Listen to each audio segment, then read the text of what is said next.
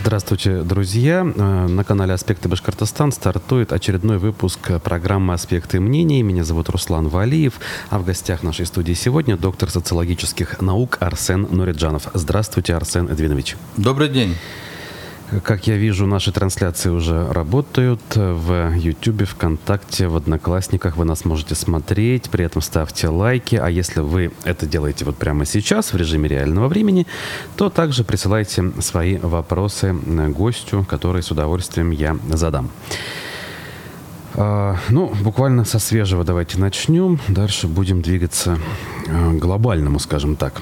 Глава Башкирии сегодня на оперативке – говоря о подготовке к отопительному сезону, сказал, что наша зима будет точно лучше, чем в Европе. Не э, уточняя, что он имеет в виду, но в целом э, интерпретации уже пошли. Вот на ваш взгляд, э, что это значит? Э, в общем, э, о чем он говорил, или что имел в виду, или на что намекал, может быть? Ну, смотрите, такая сейчас тенденция образовалась, да, как бы Э, она, конечно, никуда и не исчезала, но вот эта шапка закидательства, она у нас, видимо, в крови и переходит вот и там и в царское время, и в советское время, и сейчас вот постсоветское время. Вот эта шапка закидательства мы очень любим.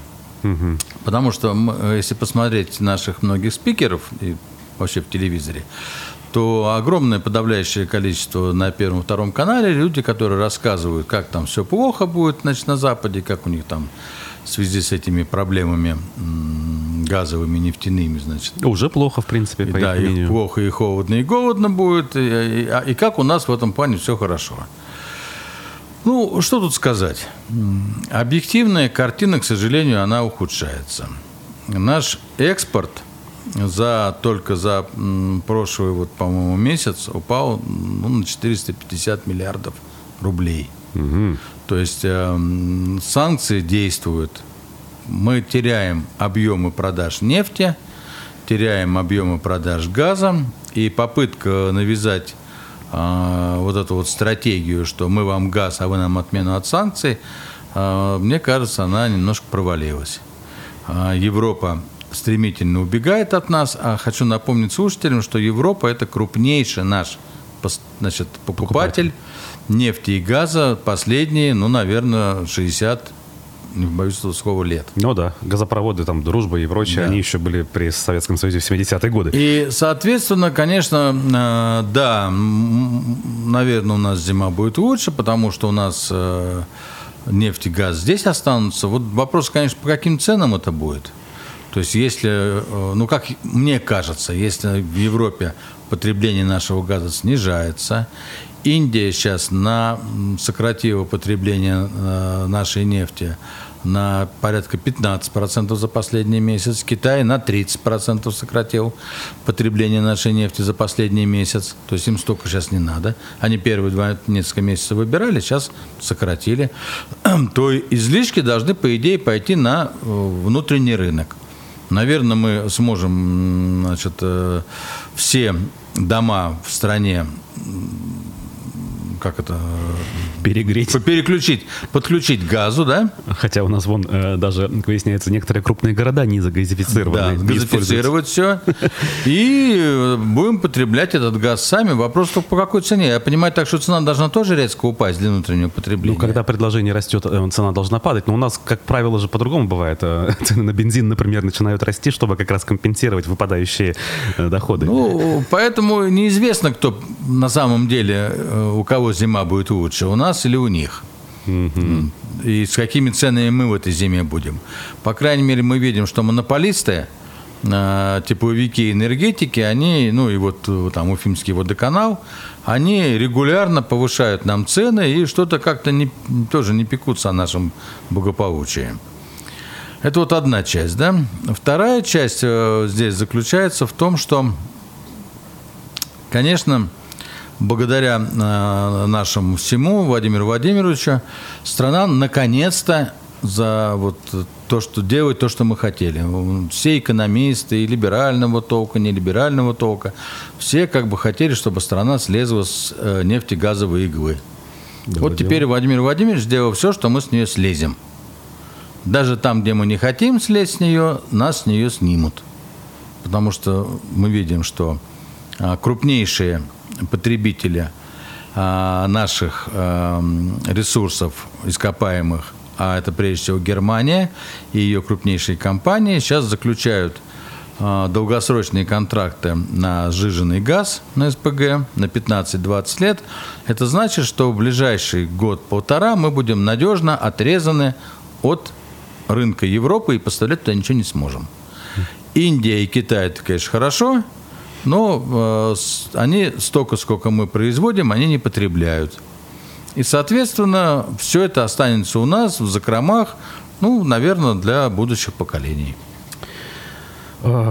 В связи с тем, что вот последние дни прошла встреча с лидерами э, не только там, Индии и Китая, но и целого ряда государств, э, саммит ШОС состоялся, э, некоторые стали говорить, вот смотрите, э, пара десятков крупных стран мира, и все с удовольствием общаются с президентом России, э, с нашими там, другими представителями, значит, все хорошо.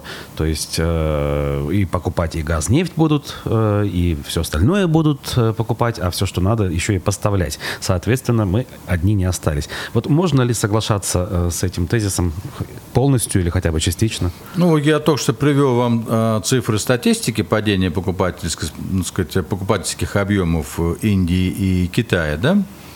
И это, видимо, будет продолжаться, потому что э, западные страны сейчас, ну, вы знаете, наши слушатели знают наверняка, что к 5 декабрю планируется ввести нефтяной эмбарго для России. Угу. И, соответственно, наши западные партнеры, они делают все, чтобы мы не смогли эту нефть продавать кому бы то ни было еще.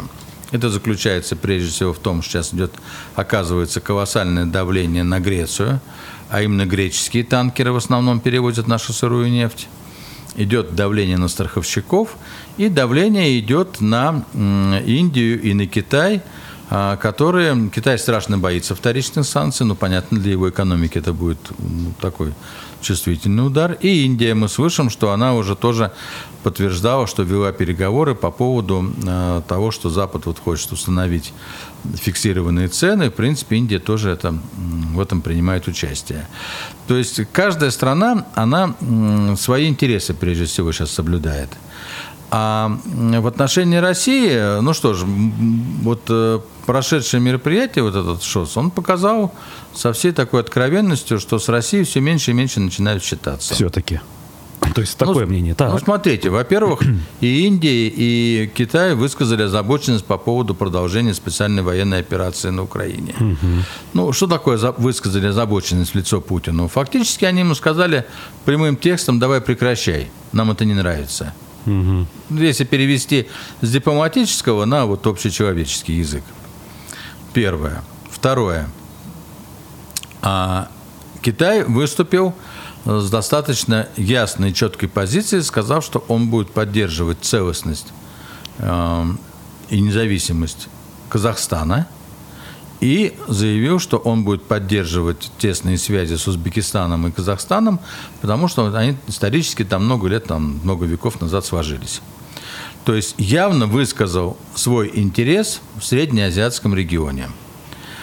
Мы видим, что такие страны, как Казахстан и Узбекистан, начинают больше тяготеть Китаю, нежели прислушиваться к нам. Угу. Система ОДКБ в этот момент дала тоже, так сказать, эм, повод задуматься.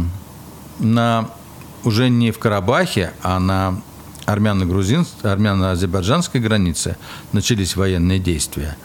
А э, статья ОДКБ, там сейчас не помню, 20, ну, не помню какая точно. Не суть, мы понимаем. Она предусматривает, речь. что в случае того, что если начинаются какие-то вооруженные значит, выступления на границе, то есть на территории государств, входящих в ОДКБ, то есть практически агрессия, то это э, прямое, прямое действие для того, чтобы ОДКБ вступиться за страну, которая подвергается агрессии. Вместо этого наш МИД э, достаточно невнятно высказал, значит, там пожелание сочувствия, сказал, что он этим как бы вот недоволен всем, против, но каких-то военных э, значит, действий помощи Пашиняну оказано не было. Да. Смотрите, мы не оказали. Мы понимаем, что Турция и Азербайджан чувствуют, что Россия слабеет и, соответственно, разыгрывают там свои карты. В то же время Нэнси Пелоси, небезызвестная тайваньская путешественница, приехала в Армению и сейчас находится в Армении и сказала, что США обещает военную помощь Армении. То есть Армения член ОДКБ, после того, как его, ее, мягко говоря, ну, так сказать, там, ну, не хочу сказать, кинули, но... Э, Немножечко подвинули. Да, да, да, да, подвинули. Теперь ищет нового союзника. И этим новым союзником, конечно, будет США. Азербайджан уже высказал ноту э, недовольства по этому поводу, сказал, что это уступка армянскому лобби накануне выборов, э, потому что мы знаем, что в Америке есть два, ну, три очень сильных лобби, да, это армянское лобби, это, значит, соответственно, там итальянцы и это евреи, да, вот такие три крупные группы, на которых, конечно, политики, американские политики всегда делают ставку. Ну, не говоря о том, что есть еще и белые, и, и, и не белые. И черные, да. Мы уж так особо политкорректничать не будем, все-таки у нас тут нет такого, таких. Поэтому будем называть вещи, как это называлось в советское время. Вот. Э, ну вот ДКБ получается сейчас э, что? Э, на вспышка противостояния между Киргизией и Таджикистаном. Таджикистаном, да. То есть ОДКБ показывает свою, мягко скажем, несостоятельность. Это все вот штрихи к тому, которые указывают на то, что Россия ослабла, с Путиным меньше считаются – меньше, значит, соответственно, на него оглядываются. Поэтому, да, с одной стороны, ШОС состоялся, но понятно, что на ШОСе лидером становится и общепризнанным лидером ШОС, и страной, которой начинают тяготеть все, это, конечно, Китай. Это не мы. Угу. Ну, не говоря о том, что такие штрихи, например, премьер министр э, Узбекистана встречал у трапа Владимира Путина, а президент Узбекистана поехал встречать, значит, э, дядюшку Си. Си. Угу. Да, ну да, такие поним... символические да, моменты. Символические моменты, они в дипломатии тоже достаточно значимы. Поэтому, э, конечно, те, кто э, оптимисты, они э, пытаются во всем увидеть что-то такое более радужное, чем оно есть. Я не являюсь таким оптимистом, я являюсь информированным пессимистом, поэтому я вижу немножко по-другому все. Угу. Ну, э, затронули мы такие глобальные моменты. Вот в связи с этим все-таки спрошу ваше мнение о том, что происходит вот э, в связи с э, постом, уже нашумевшим теперь, Аллы Борисовны Пугачевой, которая вступила из-за своего супруга иностранного агента и сразу, в общем-то, две мысли опубликовала в соцсети и о поддержке мужу, и по отношению к тому, что происходит. Ну, э, действительно, э, все происходящее начинает напоминать 1937 год, когда ярлык врага народа развешивался направо и налево. И э, враг народа, и сын врага народа, и член семьи врага народа. Угу. Сегодня, ну, понятно, что враг народа – это фактически вот эфемизм тому же иностранному агенту. Да? Угу. Потому что в нашем понимании иностранный агент – шпион – который там на кого-то работает, да? А если сначала а, давали эти ярлыки, раздавали тем, кто получает финансирование западное какое-то, то теперь э, уже широко, значит, не согласен с политикой партии и правительства, ну, значит, ты иностранный агент. Ну, формально и сейчас действует это правило, то есть надо заниматься политикой и надо получать финансирование. Реально ли за этим следили раньше и следят ли сейчас, это вопрос открытый. Ну, э, Галкин же, э, сказать, что значит получать финансирование? Ну, что считать финансированием, вопрос, да, то есть да, продал билеты там и так далее. Да, Галкин же выступает там, поэтому огромное количество ну, а наших актеров ездит, выступает. Какое же финансирование? Это прямая их деятельность рабочая. Вот. Ну, то есть, э, я так понимаю, ну и Минюст, по-моему, подчеркнул, что Галкин именно по политическим угу. проектам там. Поэтому Алла Борисовна э, женщина великая, безусловно, и справедливая. И она совершенно правильно выступила в поддержку своего мужа и расставила все точки над «и». И, собственно говоря, сегодня эта позиция уже достаточно широко распространяется по стране. Мы видим, что А муниципальные депутаты то в одном, то в другом месте начинают выходить с, с требованиями отставки Путина и прекращения Ни много ни мало, да. да. Я думаю, что, да и уже и наши пропагандисты уже, понимаете, да и сам Путин уже тоже нет-нет, да вспоминает про мирный договор. И с такими интонациями, выражениями, что сразу понимаешь, что мы ждем этот предложение о мирном договоре. Он как воздух нам нужен. Все, мы угу. уже уперлись там в стенку. Угу. У меня такое впечатление складывается, глядя на вот эти вот э, всевозможные потуги э, обвинить Зеленского в том, что он не хочет угу. мирных переговоров. По-моему, мы очень хотим. Теперь Зеленский не хочет. Ну, надо было раньше, значит, когда он был согласен на многое, надо было тогда соглашаться с ним и садиться за стол переговоров. Но время упущено. Я думаю, еще немного, и этот тренд, он завладеет умами людей. Сейчас вот буквально один шаг, э, мобилизация какая-нибудь, пусть частичная, пусть объявление военного положения там в прилегающих регионах, и это будет более чем достаточно. Ну вот э, пока более-менее внятно уже заговорили о некой самомобилизации, как обычно это Рамзан Кадыров проартикулировал первым, а, например, Ради Хабиров один из первых, который э, поддержал публично это высказывание, видимо, э, сообщив тем самым, что вот мы так и сделаем в республике. Ну, так и сделали. Уже два батальона. Ну, мы, да, это еще было до. Да, ну, ну, тем не менее, это как раз вот, это тоже самомобилизация. То есть угу. республика как раз одна из первых занимает самомобилизацией. Да, поддержал, ну, на, ну, понятно, нормально. Угу. Да, надо самомобилизовываться. Вот. Ну, тут я, во всех смыслах, не тут только... я как-то видел такую интересную информацию там с численностью людей в МВД, в Росгвардии, в Единой России. Угу. Там 2 миллиона. Надо, наверное, всем самомобилизовываться. Я считаю, что единороссы должны первые самые мобилизоваться. Сейчас угу. немедленно прям пойти, записаться. Ты записался добровольцем, помните этот Конечно. Подать пример. И Ради Хабиров должен, поскольку он председатель нашей партии республиканской, ну, республиканского отделения партии, должен тоже вместе с Толкачевым и со всеми товарищами немедленно записаться в добровольцы. Вот это будет правильный пример, правильная политика. Это как бы вот мы сейчас на полном серьезе об этом говорим, это не сарказм. Я все-таки пытаюсь понять, потому что вопрос серьезный. Не, ну, если ты поддерживаешь самомобилизацию, так. так покажи пример. Ну так надо же работать. А кто работать будет? Ну, работать будут те, кто не самомобилизуется. Ну, белобилетник какие-нибудь, ну, как, как раньше. У кого бронь? Находили же, кто, кто работал. Белобилетники, а вы гарные хлопцы. Такие здоровые все, спортсмены.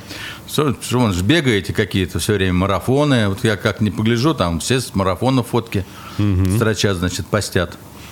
Ну, значит, силы есть, ну все, мобилизуемся, самомобилизуемся и вперед. Автомат на грудь, каску это, и, ну и барабан еще, конечно, на шее с флагом. Ну, у нас... И айдайнды, что ж там говорить-то? А, если серьезно, у нас вряд ли есть основания полагать, что что-то подобное произойдет. Правильно же я понимаю? Скорее всего, речь опять пойдет о э, бедных несчастных жителях глубинки, которые в поисках э, заработка согласны на все, по сути дела. Ну, да. Ну, конечно, если, так сказать, абстрагироваться от мечт, угу. которые должны быть, то, естественно, так и будет. Конечно, население, которое живет э, в маленьких населенных пунктах, нет работы, где Э, маленькие зарплаты, для них, конечно, это привлекательные условия. Угу. Ну и мы и видим, что сегодня сама мобилизация где только не идет, да, вон тут некоторые по тюрьмам разъезжают, мобилизуют от угу. души. Угу. Хотя э, такой опыт был э, в советское время. И, и большевики, кстати говоря, так делали. Ну, в общем, да. Да, это... они из тюрем тоже значит, рекрутировали Красную армию, и в советское шо... время тоже предлагался, предлагалась амнистия тем, кто, значит, получает. Другое дело, что надо было, конечно, правовую базу под это сделать. Вот тут, там, где надо, наши депутаты очень медленно работают. Там, где не надо, какой-нибудь закон об иностранных агентах от махом, шемитом, там, где по шапке ни от кого не получишь, по шее, где никто тебе в морду не плюнет. Угу. А вот, значит, когда надо вот такие, вот сейчас бы вот сели бы, быстро бы, приняли бы правовую базу, и отлично тогда, и, а, может быть, и действительно все эти ну, в СИНы бы заработали э, с правовой поддержкой. Ведь сегодня фактически получается смешно, да? Вроде бы действительно можно мобилизовать заключенных, и можно дать им амнистию, но действительно там они пошли, ну, ну да, есть в этом добро, доб, да, добровольцем, есть в этом смысл, да. Но, так, но правовой базы нет, и поэтому все это выглядит, ну, по крайней мере, очень, ну, как-то очень удивительно. Ну да, да, да. Да, это вызывает вопросы. Вот чтобы этих вопросов не было, ну, как надо заранее немножко подумать-то чуть-чуть. Хотя вот в том, что нанимают заключенных, я не вижу ничего там. Ну, это опыт, такого. та же Украина, да. в общем, в первые же дни э, Зеленский Да, это как раз нормально. И да, и в 30-е те же годы, что вы вспоминали, у нас люди из лагерей напрямую шли командовать да. фронтами, там в том числе высшие должностные лица. Так, ладно. А, возвращаясь, если к нам, у нас вот э, бодро отчитывается в том числе о том, что уровень безработицы в республике вернулся к досанкционному значению. То есть вот э, всячески нам подсказывают, что смотрите, мы уже все преодолели, у нас все хорошо, а дальше будет только лучше. Или я э, преувеличиваю значимость таких выводов? Смотрите, с одной стороны, возможно, так оно и есть, потому что что э, мы все-таки не, у нас нет э, той промышленности, которая упала. Ну, скажем, там автомобильные Автозаводов, ну да. Типа. Автозаводов типа. нет, угу. да. Но у нас, конечно, какие-то ушли торговые сети, там вот Икея, по-моему, 380 человек. 318, да. 300, ну, 318, да. Сокращает еще, понятно, кто-то уйдет. Но не так тут много их и было, угу. кого нас сокращать. Поэтому, э, в принципе, Вполне возможно, что ситуация такая, сохраняется под контролем. Но не надо забывать, что э, мы э, уже на эти грабли наступали. Угу. Когда начался ковид, очень многие, э, испугавшись, стали сокращать людей, увольнять их, там, предлагать им написать заявление за свой счет и так далее и тому подобное. Когда немножко послабело, выяснилось, что вернуть этих людей практически невозможно. Угу. Они ушли, а поскольку кадровый дефицит и кадровый голод в стране ощущается сильно, и вследствие, прежде всего, демографической ямы и того, что колоссальное количество поколения а, бэби, значит, э, которые родились 58-63 года, они выходят на пенсию, это многомиллионная армия, то ее надо было заменять, а поскольку молодежи не было, которая в 90-х годах родилась, то, в общем, вакуум вот был, и э, все предприниматели в основном на первое место по проблемам ставили нехватку кадров. Угу. И когда эти люди поувольнялись с одних мест, они, конечно, нашли место в других местах. Поэтому сегодня э, так огульно никто уже не увольняет, понимая, что лучше, может быть, поддержать на полставки, на там, там, три четверти зарплаты, еще как-то, но сохранить, сохранить человеческий капитал. А в крупных предприятиях, э, где возможны такие спады, ну, это кто у нас? Нефтехимия в основном, да? Угу. Там пока таких спадов нет. Более того, если это какие-то обрабатывающие промышленности, они э, тоже предпочитают лучше доплатить людям за простой частично, нежели их ликвидировать. Поэтому вполне возможно, что эта ситуация, она ну, объективно существует. Угу. Тут я не стал бы так огульно говорить, что мы рисуем цифры, которых нет. Но с другой стороны, надо понимать, что на, на рынке труда, на центрах занятости в основном, по, по-моему, порядка 16 тысяч вакансий, если мне память не изменяет, но они все мало а, а, сказать, э, низкооплачиваемые. Низкооплачиваемые, ага. да. Ну, да. То есть там достаточно маленькие зарплаты, и поэтому основная масса безработных на них не идет. Угу. Это тоже вот такая проблема. Ну, можно выключить, а, кондиционер? А немножко что-то становится прохладно. Так, ладно, это можно. А, значит, мы дальше двигаемся. А, значит, к делам уфимским, скажем так, э, и республиканским ближе хочется подойти. Вот в какой связи. Э, выборы у нас так или иначе состоялись. Мы о них немножечко говорили э, в прошлый раз. Как бы, на ваш взгляд, э, вот эти 39,26% явки официальной, это как? Это реальные цифры? Вот столько пришло или это все-таки не похоже на правду? Ну, слушайте, в Москве пришло э, на участки в 4 раза меньше, чем проголосовали по интернету. Ага. Я думаю, что это последние выборы принципе. Ну, в принципе, да. Потому ага. что, ребят, ну, хватит мозги канифолить уже друг другу. Угу. Чего уж, рисуйте от души. Что там говорить-то? Чего мы, зачем вы нас дергаете? Даже мне просто жалко тех несчастных, 5%, которые пришли на эти участки. Реально все-таки пришли во что-то веря. Так? Да, конечно. Ну, Просто даже жалко. Зачем же вы их гоняете? Уж нарисуйте от души. И что там вы постеснялись-то там 30 с чем-то процентов. Ну, так нарисовали бы 80 процентов, что все проголосовали. Один же хрен никто не проверит никогда, это непроверяемо. А цифры можно Москву дать очень хорошие. Угу. Даже можно медаль за них заработать. Какой-нибудь орден Салавата. Почему нет? Так, э, нас тут возвращают к теме, что мы выше обсуждали. Светлана э, возмущается. Это ненормально. Осужденных отправлять на войну, пишет она. Э, сам говорит, что нет правовой базы, и тут же противоречит сам себе. Да, Светлана, поясняю. Речь не идет о том, чтобы осужденных отправляли на войну насильно. Угу. Их не мобилизуют, им, их не заставляют, им дают альтернативу, предлагают – а это совершенно уже свободный выбор человека. Да, альтернатива, конечно, так себе, мягко скажем, но, тем не менее, какая-то альтернатива есть. Я достаточно, пожив на свете много лет, неплохо понимаю условия содержания наших заключенных в тюрьмах. И, ну, в общем-то, склоняюсь к тому, что, наверное, находясь там, надо использовать любой шанс, чтобы оттуда выбраться. Даже угу. такой. Угу, угу. А то, что правовой базы нет, так я это и подчеркиваю. Я говорю, правовой базы нет, поэтому выглядит по меньшей мере странно. Но надо, вот тут надо было бы заботиться о правовой базе. Но, еще раз повторяю, никто их насильно не, не угу. посылает. Угу. А в связи с неожиданным иском нашего регионального фонда к футбольному клубу Уфа, вновь э, тема самого регионального фонда всплыла у нас. А что это за структура такая, которая оперирует, в принципе, немалыми деньгами, э, которые, как правило, не подконтрольны и не подчиняются бюджетным правилам, да, скажем, это мы не можем отследить, э, какие статьи, куда, сколько и как.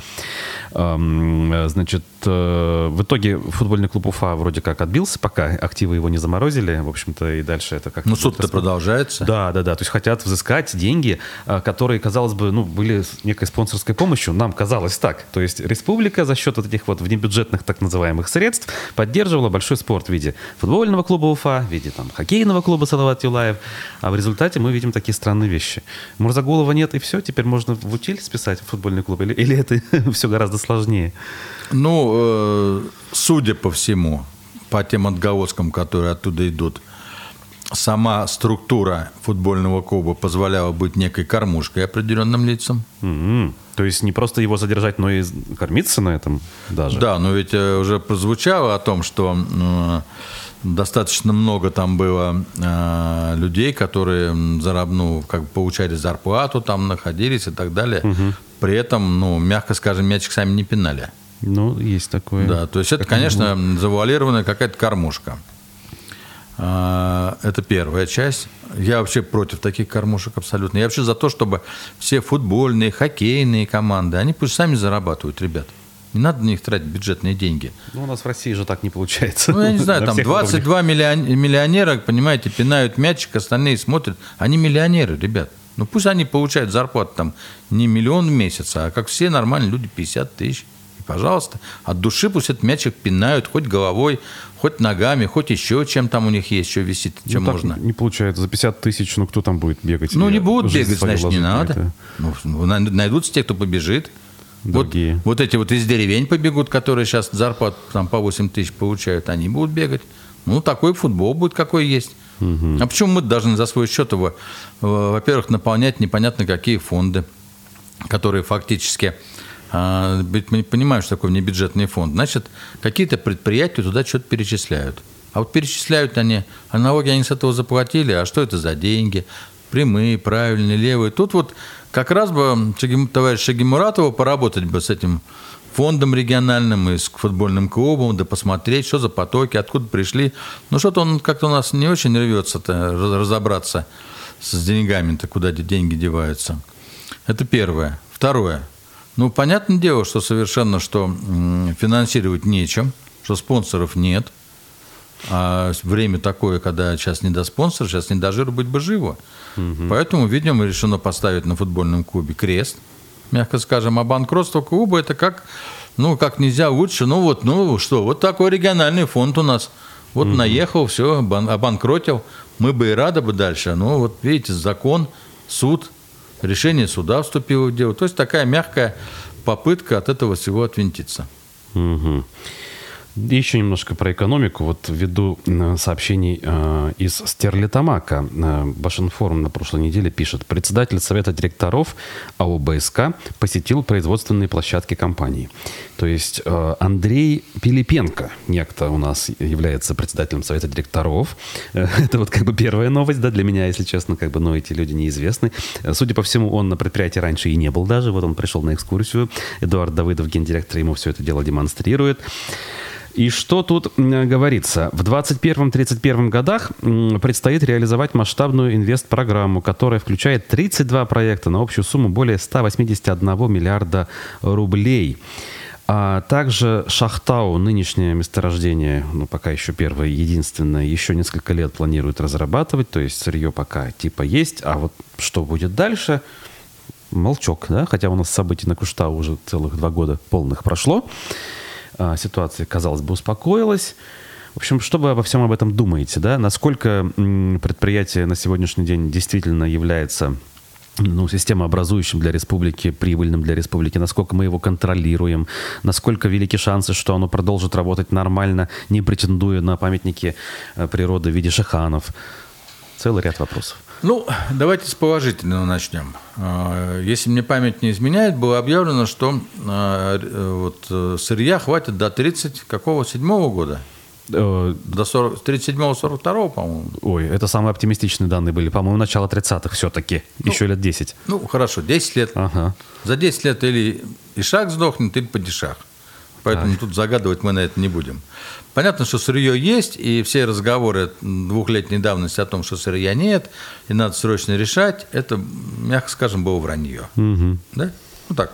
Ну, в общем, да. Так Называя вещи своими ага. именами, да? И тот же Давыдов, получается, нам это озвучивал, правильно, да? Да, конечно. Ну, то есть врал. Врал всему ну, населению Республики Башкортостан, что сырья нет. Да? Ну, надо сказать, да, официальные республиканские власти да. в один голос об этом все говорили. Да. И, ну, и, те, и те, кто к ним его, примкнул с тогда. Его подачи, Именно. Да. Угу. Первое. Второе. А, вот после всех событий я не слышал, хотя вроде предприятия передали в Российскую Федерацию, да, в госсобственность, я не слышал, чтобы там прошел какой-то государственный аудит. Угу. Чтобы туда какая-нибудь, вот опять же, счетная палата не пришла, не посмотрела, что там творится, еще кто-нибудь. То есть никто не провел вот аудит. Сколько же, мне непонятно до сих пор, я не понимаю, сколько они денег зарабатывают, сколько тратят, какие налоги, сколько во внебюджетные фонды посылают, какой фонд заработной платы, какая численность. То есть мы ничего про это предприятие толком, так, по большому счету, особо не знаем. Ну, может быть, какие-то цифры эти есть. Пусть меня товарищ сейчас Сода поправит, скажет, где их найти, я посмотрю, да. Угу. Вот. А, но я сейчас пока вот говорю то, что вот как бы у меня сложилось какое мнение. И понятное дело, что там денег поднимается немерено. Это, по-моему, ну вот и вот миллиарды, которые... Сколько миллиардов-то? 181. Ну вот 181 миллиард хотят, значит, поднять. А вот потратить его хотят – на какие-то значит, проекты. А мы все знаем, что налоги платятся по принципу э, доходы минус расходы, да, вот то, что Налог останется. на прибыль, например, да. Ну, угу. то, что останется, то с этого налог и платится, угу. да. Вот э, хотелось бы посмотреть, что это за проекты, что в них входит, нужны ли они, объективны ли они, нет ли там завышенных цен. А то ведь, знаете как, Проекты можно написать, деньги все эти можно распулять. Ведь можно столько контрагентов на исполнение этих проектов найти. А поскольку я так понимаю, что никто особо не вникает, никто, не, кто их согласовывает, кто их контролирует, кто их там вообще утверждает, то можно все, что заработали, все по этим проектам распулять, ну, а, а исполнители этих проектов, может быть, там какие-то свои люди, может быть, там родственники, друзья наших там власть придержащих. И так потихонечку, вместо того, чтобы в итоге действительно какую-нибудь пользу принести, модернизировать что-то полезное, на бумаге будет очень хорошо модернизировано, по факту будет пшик. Вот что я боюсь. Понятно. Тем временем, э, прям, видимо, нас слушают где-то там в Москве. В телеграм-канале Ксении Собчак информация. «Единая Россия». Та, которую мы сегодня упоминали, и, в той связи, в которой мы ее упоминали, сообщает следующее. А, Единая Россия предложила гарантировать академический отпуск студентам военнослужащим, участвующим в спецоперации. Вот, то есть а, они э, вот таким способом предлагают в том числе решать вопрос а, мобилизации. Опять же, речь не о себе любимых, а речь о неких студентах. Ну, понятное дело, понятно. Мы же э, очень хотим, чтобы кто-то за нас чего-то сделал. Но, к сожалению, это не получится. И уже, уже становится понятно, что без решения этого вопроса серьезным образом, по-настоящему, нас ждут проблемы. Вот тут я, конечно... Ну, в общем, тут уже, да, мы э, Да. сказали на этот счет.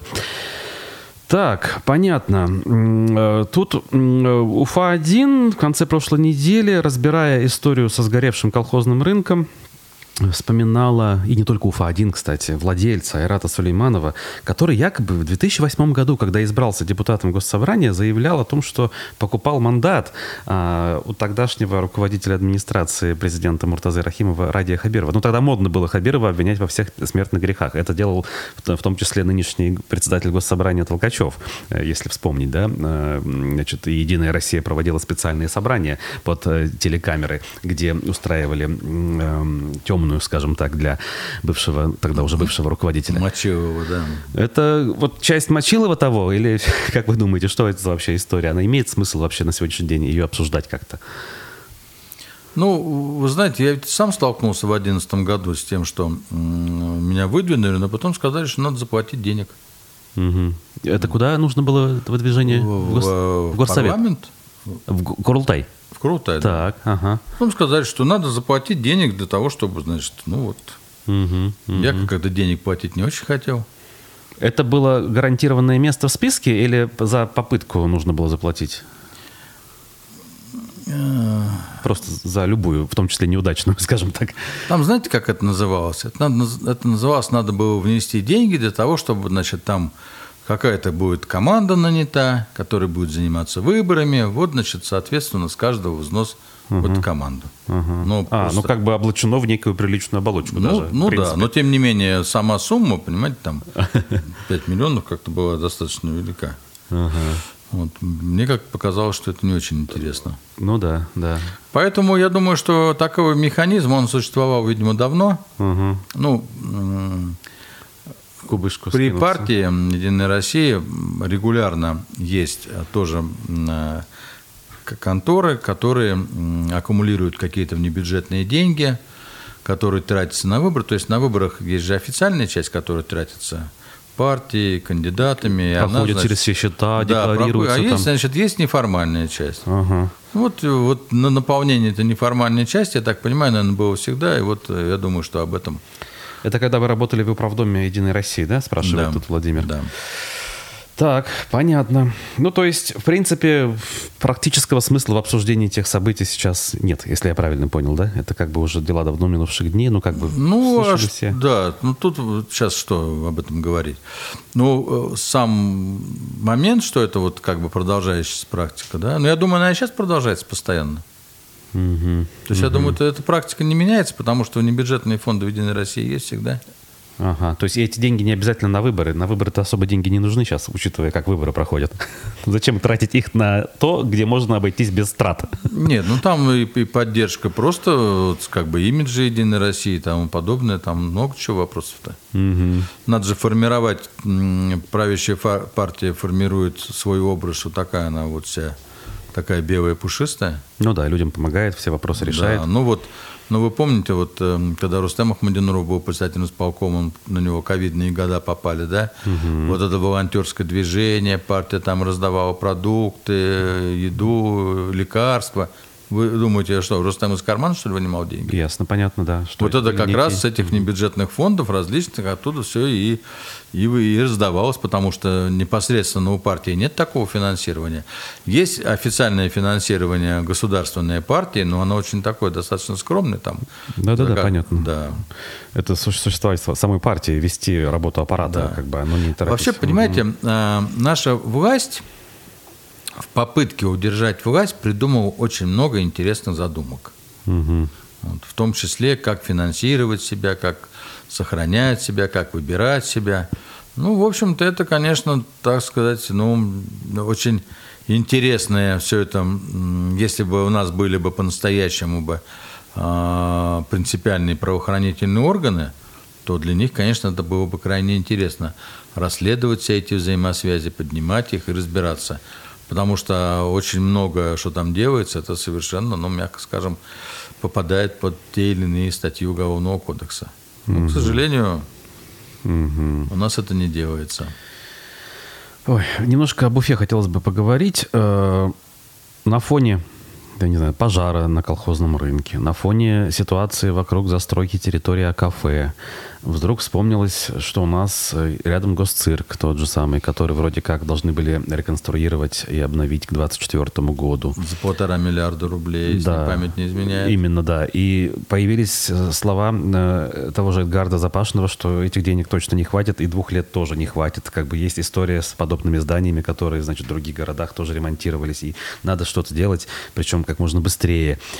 Э, тут вот про Октябрьской революции, значит, э, нас, э, по крайней мере, дорогу там начали, ну не начали еще, а торги объявили, что надо бы проезжую часть начать ремонтировать, но только проезжую часть за, за бюджетные деньги. Про инвесторов, которые будут дома восстанавливать, речь не идет.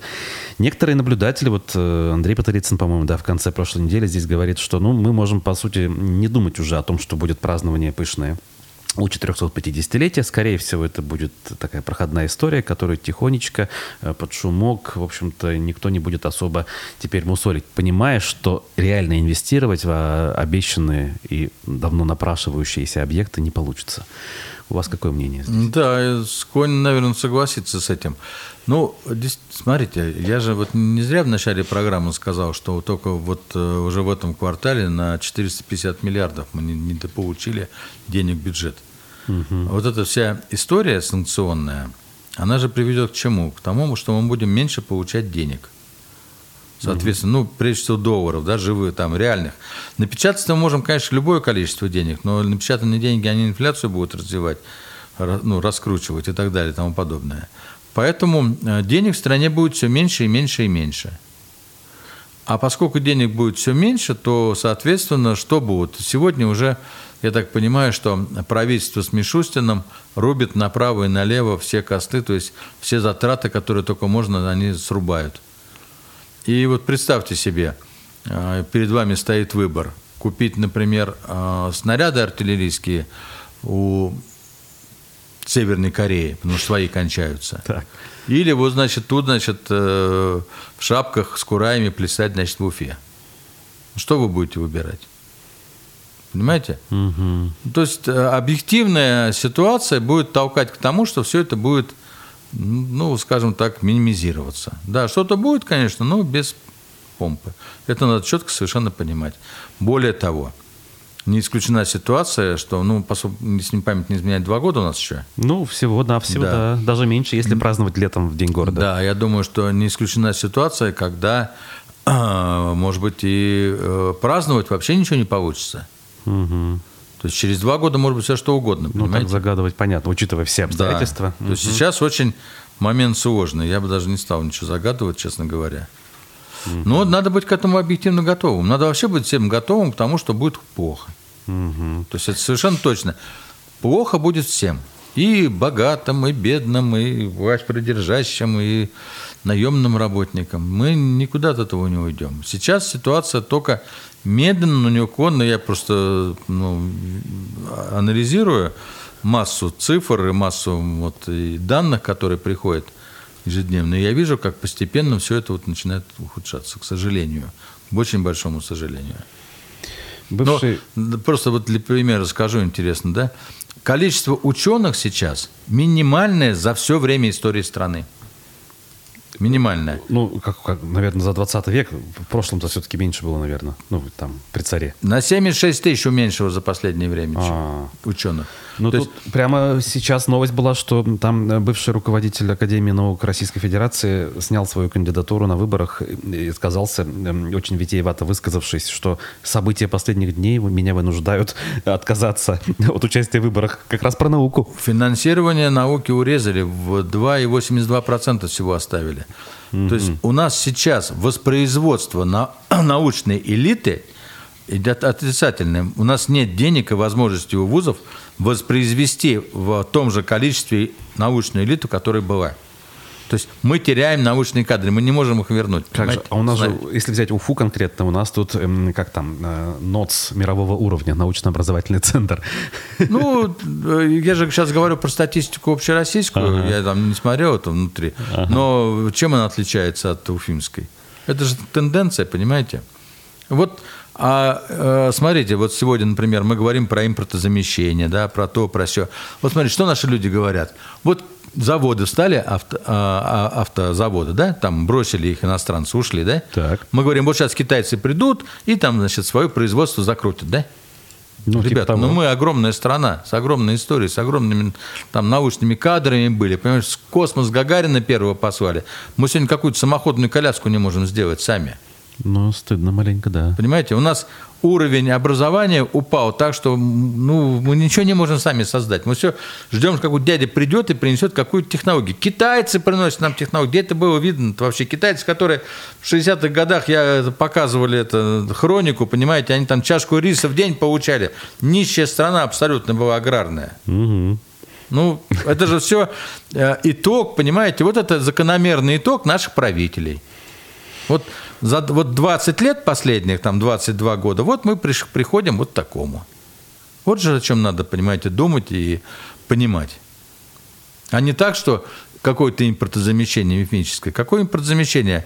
А, Сегодня завоз товаров был 25 миллиардов в, месяц. Сейчас завоз товаров 2,5 миллиарда в месяц. То есть у нас скоро товары будут кончаться. Потому что м, нет потоков. Да, параллельный импорт есть, но он упал в 8 раз, понимаете, товаров. И вот так вот кругом. Просто это люди, которые нас слушают, они ну, в силу своей там, занятости обычной, они не анализируют это, не видят эту картину. А Она, откуда взять ее? Ей надо смотреть специально аналитические отчеты, статистику смотреть, изучать надо. Это же требует времени. По радио это не говорят, по телевидению это не говорят. Вроде все хорошо, да, вот, да, все, мы сейчас то, мы сейчас это. А на самом деле, вот, к сожалению, картина удручающая, просто удручающая, понимаете? Да, понимаю. Но, в общем-то, ничего поделать не могу, как говорится. А, Тем более, что время наше истекает. А, Будем прощаться. И я напомню нашим зрителям, что в гостях программы «Аспекты мнений» был доктор социологических наук Арсен Нуриджанов, а меня зовут Руслан Валиев. Увидимся и услышимся э, уже завтра. Продолжайте читать новости в социальных сетях и на сайте «Аспектов». Всем до свидания. До свидания.